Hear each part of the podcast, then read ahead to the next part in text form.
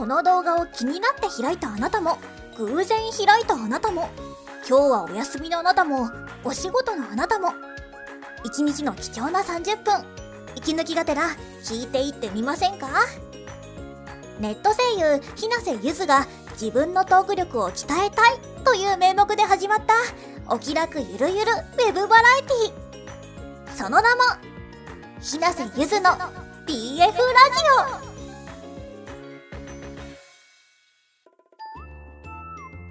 皆様、はじめまして。ひなせゆずと申します。この度、なんと私、一人で、人生初めてのソロウェブラジオに挑戦することになりました。改めまして、よろしくお願いいたします。えっとですね、2021年、もう4月ですね。春ですね。まあそんな春にですね、私あの、ネット声優として活動をね、十数年させていただいてるんですけれども、諸事情あって、というかこう、環境の変化によってなかなか活動ができない状況でお休みさせてもらってて、でも、この度ですね、あの、収録環境も整いましたので、4月より音声活動完全復帰ということで、ウェブラジオを比較して、こうやって撮っております。めっちゃ緊張してるな。何から話そうな。そう、DF ラジオっていうタイトルの DF っていうのは、あの、私が十数年一緒にやってるボイスサイトですね。ボイスサイトの名前が、ディアフェリーチェって言って、あの、イタリア語で幸福の女神という意味のある単語のイニシャルから取ってきてます。ディアフェリーチェ。はい。略して DF。はい、覚えてください。覚えなくてもいいや。この DF ラジオっていうタイトルだけでも覚えていってください。え、ではね、あのー、そうですね、第1回目なので、軽く私自身のね、自己紹介もしていきましょうかね。えー、ひなせゆず、ひなたに、浅瀬の瀬と書いてひなせ。7月23日生まれの A 型、三重県出身ということで、めっちゃ訛ります。いや、そんなにでもないかな。でもなんかね、気を抜くとすごいイントネーションがおかしかったりするので、最近アクセント辞典というオンラインの辞典を買って、それに頼って生きてます。こういう活動をね、しているからには、イントネーションがおかしいところも直して、標準語を喋れるように頑張っていきましょうかね。え、あと、ボイスサイトに載ってることなんですけど、そちらの方からご紹介しましょうかね。高校時代の部活動で演じる楽しさに目覚めてしまったオタク。物心ついた頃からアニメやゲームが大好きで、キャラクターたちに命を吹き込む声優さんの存在に興味を持ち、その思いや憧れを引きずって、2008年4月より音声活動を開始。今は主婦をする傍ら、主にウェブ上で声を提供しながら、愛猫と旦那と共に日々を満喫しています。はい。ということでね、もう2008年からやってるんですか？そんなに経ってる？はあ、13年目か。頑張りたいですね。まだまだ、あの、現役として活動していきたいと思ってます。よろしくお願いします。で、あと本当はね、なんかこうアニメの話とかゲームの話とかもね、ちゃんとしたかったんですけど、今後話す内容については、あの、皆様からいただいたお便りを通して自己紹介していけたらなと思っていますので、今後ともデフラジどうぞよろしくお願いします。ひなせゆずが頑張ってお送りしていくので、応援してください。はい、ということで、ちょっとオープニングトーク長かった気がするんですけど、そんなこんなで DF ラジオ始まり始まり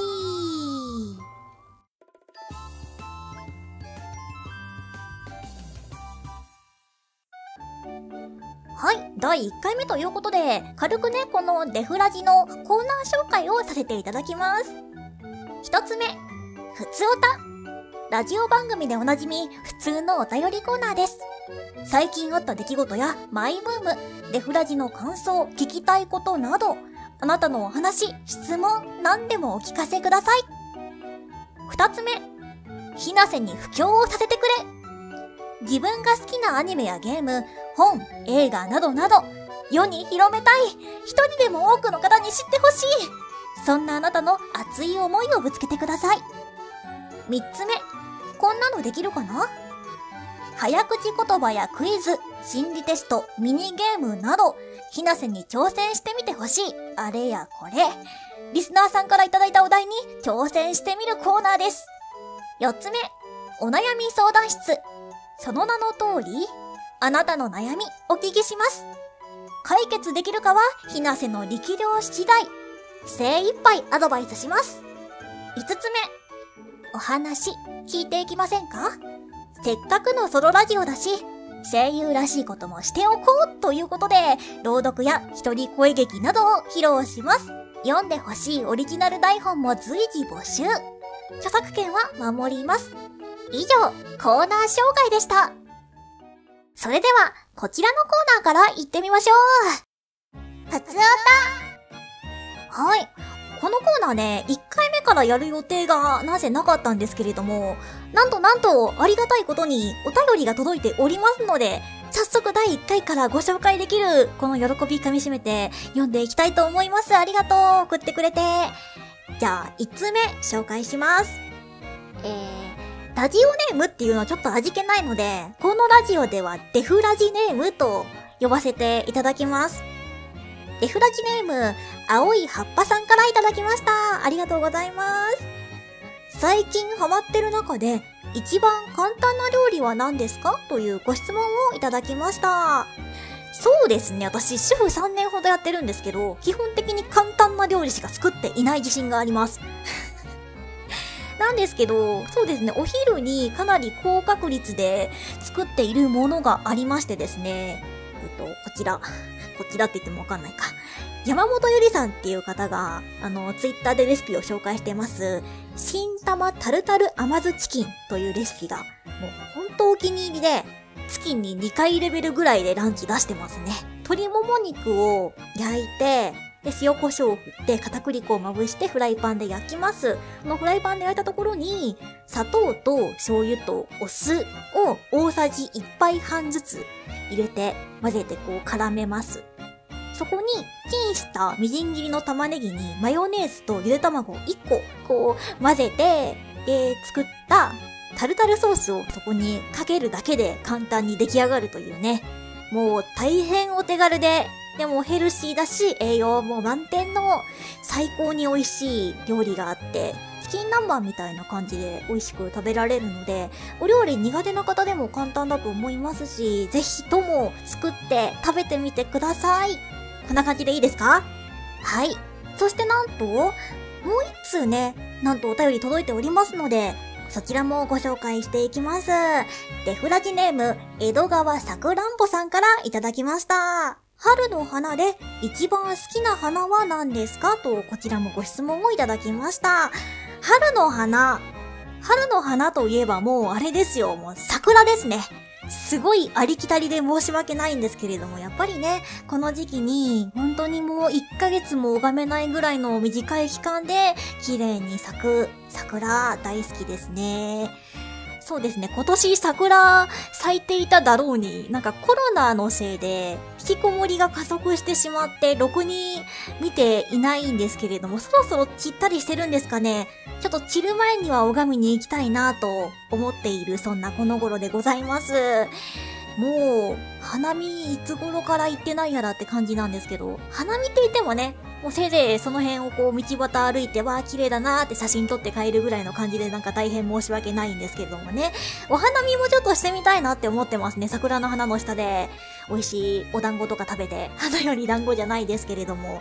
ね、そんな花見もね、もう毎回これ言うの嫌なんですけど、コロナが落ち着いたらお花見開催してね、ちゃんと楽しみたいな、あの景色、と思います。ということで、春の花で一番好きなのは桜です。こんなでよろしいでしょうか？はい、今回のふつおたは以上です。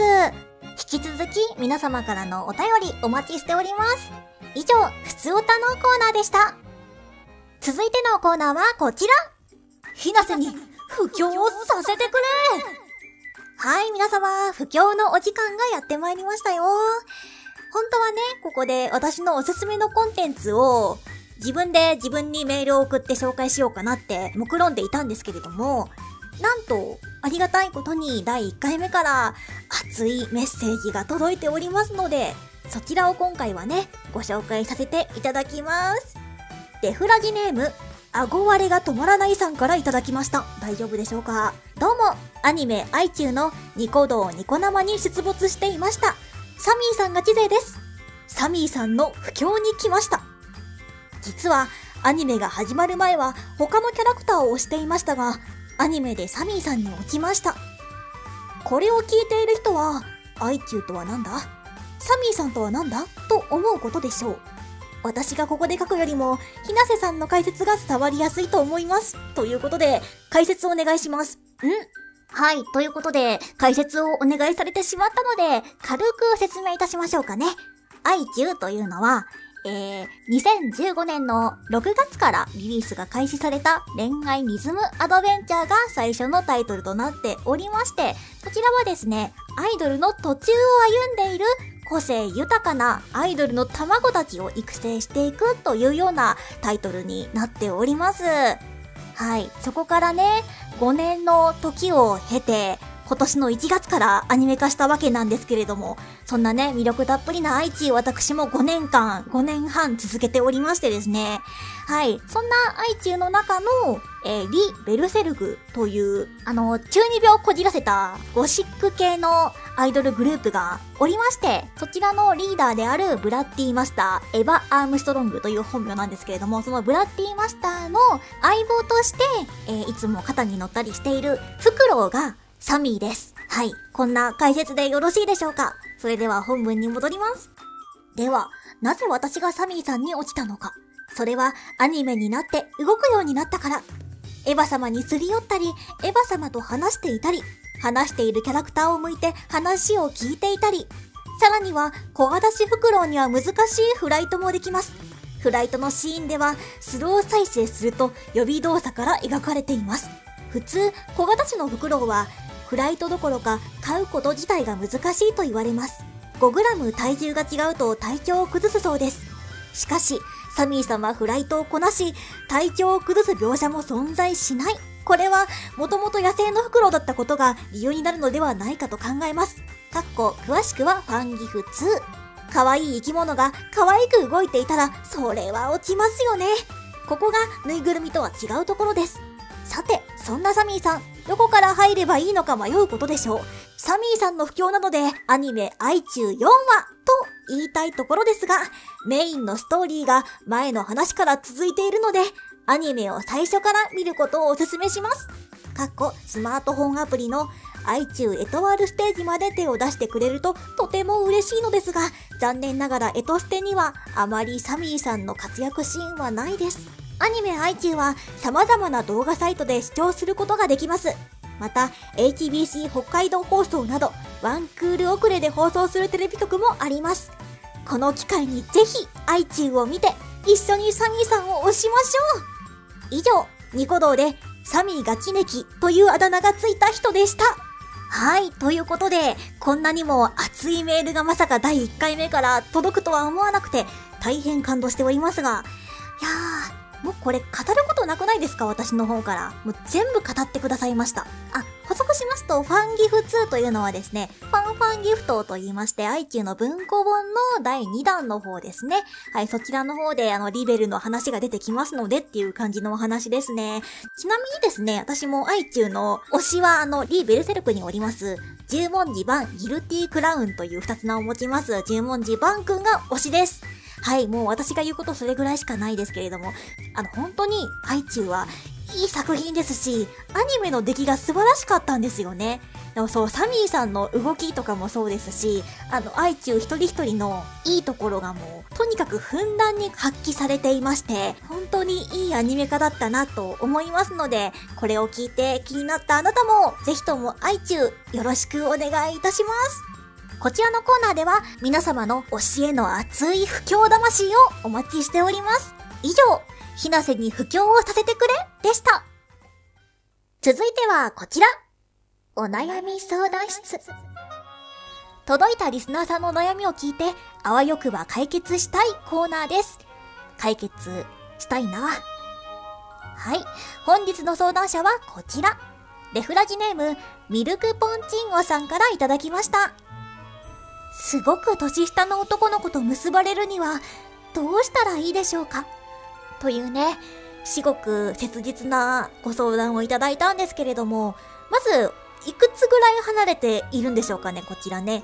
すごく年下っていうと、私的には10歳以上離れてるのかなという感じなんですけれども、正直ね、年齢はね、関係ないと思います。もう出会ってしまったからには、惹かれてしまったからには、こう結ばれる権利はあると思っていますので、そうですね、結ばれるにはどうしたらいいかっていうと、もうその男の子とどのような関係で、どんな仲なのかはちょっと私この文章からは想像できないんですけれども、うーん、もう思いを伝えるか、もしくは相手に振り向いてもらえるように、ちょっと意識されるようにアピールをしていくのがやっぱり大事じゃないですかね。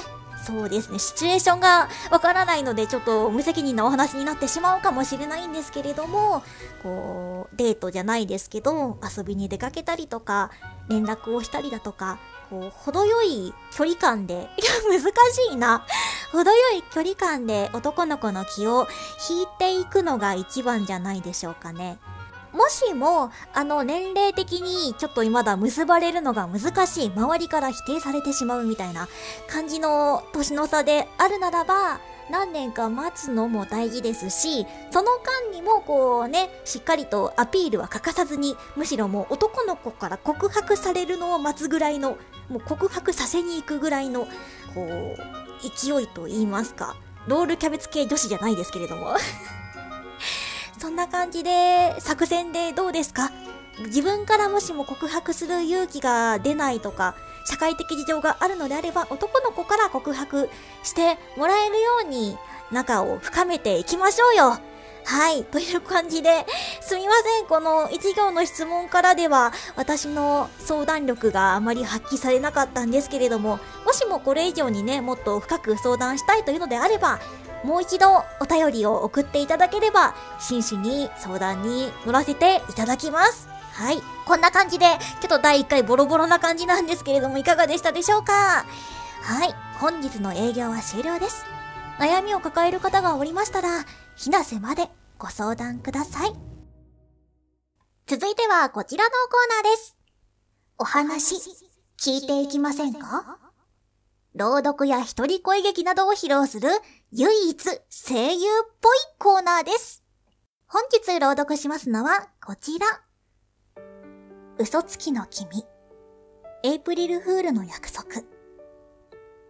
君は笑顔で嘘をつく。平気で僕に嘘をつく。僕が好きだよって告げれば、君も笑顔で私もって答える。本当は好きの感情なんてないくせに。分かっていても、君から好きの言葉が欲しくて、嘘をつかれてもいいと思って聞く僕も僕で。なんて滑稽なんだろうと、虚しく笑う。長くそばにいればわかる。君の心に僕がいないことが。恋愛から恋心が消えて、愛に変わった。そんなの、ただの綺麗好きな人事。情だけでそばにいるなら、惰性的で、何の変化もない。離れたくても、離れられないだけなんだ。連絡がだんだんと減ってきた。もう別れようか。僕がそう告げれば、え、嫌だ、と君は言う。僕といても楽しくないでしょそんなことないよ。楽しいよ。これじゃ、僕の誘導尋問だ。楽しくないって言わせたくないみたいなやりとり。そうじゃない。僕が聞きたいのは、こんなことじゃない。僕は、君といたいけど、君がどう思ってるかが知りたいだけなのに。4月になれば、君と出会って、また時が巡る。3年前にした約束、覚えているかな桜の木の下で、3年後に、これからを考えようと約束したこと。たまに、覚えてる？って聞いたら、ごまかしながら、覚えてるよって言う君。覚えてないって顔をしながら言うんだ。その顔が可愛いから、文句の一つも言えない僕もいるけど、きっと君は笑顔で、あなたのそばにこれからもいる、と嘘をついて、君は静かに僕から離れていくんだ。音もなく、姿形もなく、現に約束の今日、桜の花が散る木の下で、僕は一人、君を待ち続けている。嘘つきは泥棒の始まり。君が盗んだのは、僕の恋心かな？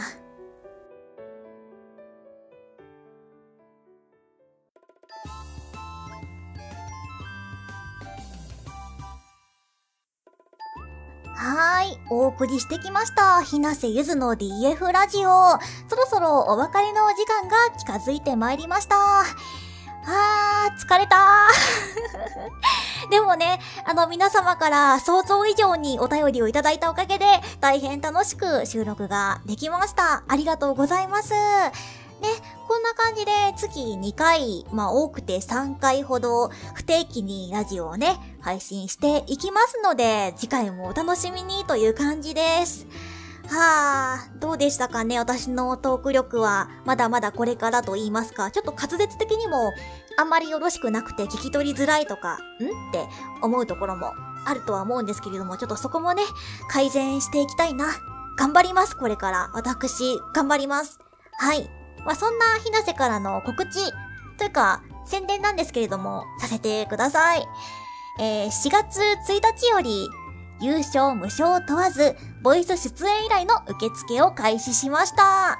ボイスドラマやゲームのキャラクターボイス、ナレーションなど、声に関するお手伝いが必要でしたら、ボイスサイト、ディアフェリーチェよりお問い合わせください。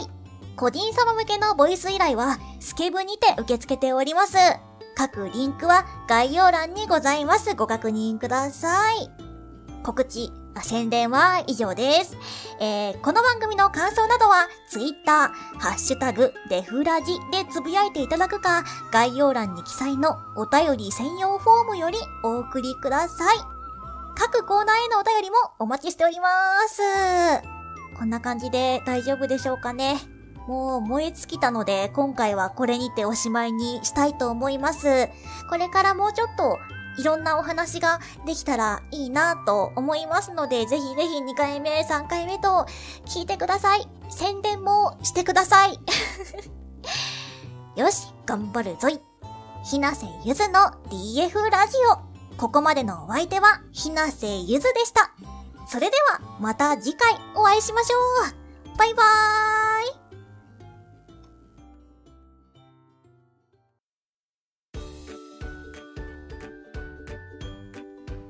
最後までご視聴ありがとうございました。このラジオが気に入ったらぜひチャンネル登録お願いします。